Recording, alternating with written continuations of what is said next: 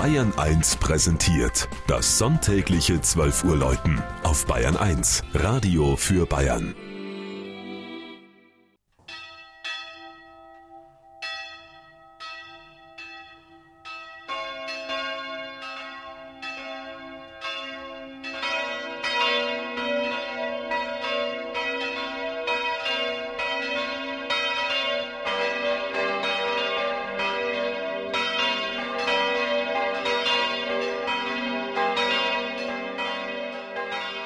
Bad Berneck in Oberfranken.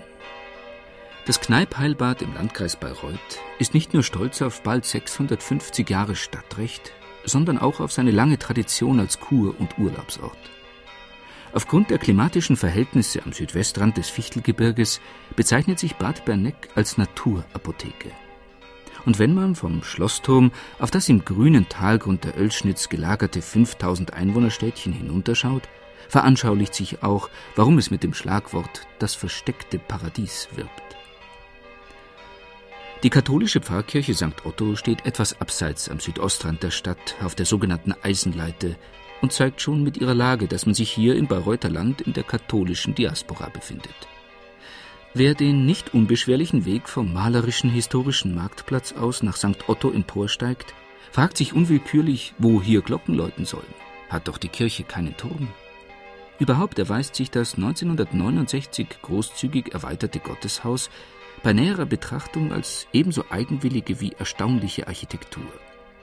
Sie ist der steilen Hanglage ebenso geschuldet wie der Entscheidung, die bestehende 1904 errichtete neugotische Kapelle den breit gelagerten Erweiterungsbau als eine Art Hochchor zu integrieren.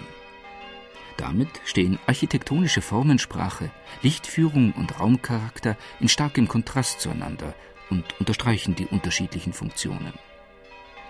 Während die alte Kapelle im Dunkel der Bemalung und der farbigen Fenster bescheiden zurücktritt und als Werktagskirche und Sakramentskapelle dient, versammelt sich sonn- und feiertags die Gemeinde im neuen, weiten und lichten Hauptraum in der Form des offenen Ringes um die Altarinsel aus grünlichem Fichtelgebirgsgranit.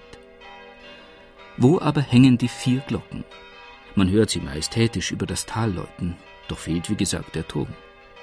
Es sind die Schallschlitze in der Schindeldeckung, die verraten, dass man den Dachstuhl der alten Kapelle zum Glockenstuhl gemacht hat.